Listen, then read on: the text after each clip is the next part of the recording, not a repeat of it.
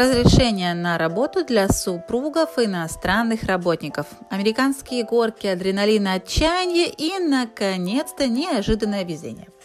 Именно так можно описать последние изменения в праве на работу для супругов. По общим правилам в иммиграции супруги иностранных работников имели право работать в Канаде только если иностранный работник – то есть главный аппликант, работал в сфере высококвалифицированного труда, то есть на должностях, для выполнения которых нужно образование университета или колледжа. Две недели назад общеканадская классификация профессий была реорганизована, и вследствие этого многие профессии, а соответственно специалисты, были повышены или понижены. Ну, например, уехала ваша супруга в Канаду работать специалистом по маникюру и педикюру.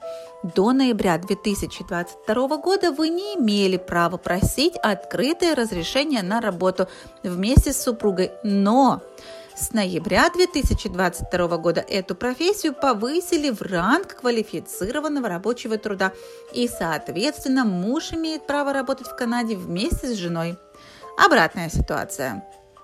Получил ваш супруг контракт на работу на должность скотовода, то бишь животновода при коровьей ферме – до ноября 2022 года вы могли приехать вместе с вашим супругом, так как вам было положено открытое разрешение на работу в Канаде.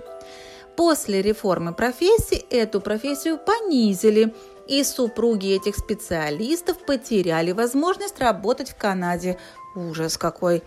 И нежданно-негаданно, то есть 2 декабря, эти американские гонки завершились фанфарами, так как с января 2023 года Министерство иммиграции вводит временную программу, по которой работать смогут все супруги, независимо от уровня работы главного аппликанта.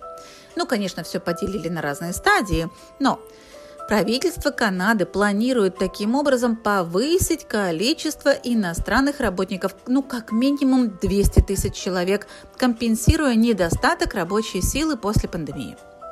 Все подробности будут известны в январе 2023 года. Надеемся, что звездочек, так называемых звездочек, оговорок и исключений там будет немного, и они не помешают семьям иностранных работников приезжать в Канаду вместе. Я буду держать вас в курсе, а вы следите за моими новостями. Оставайтесь со мной, а я буду дальше вас держать в курсе всей полезной и важной информации. С уважением, Александра Мельникова, президент компании Ski Immigration.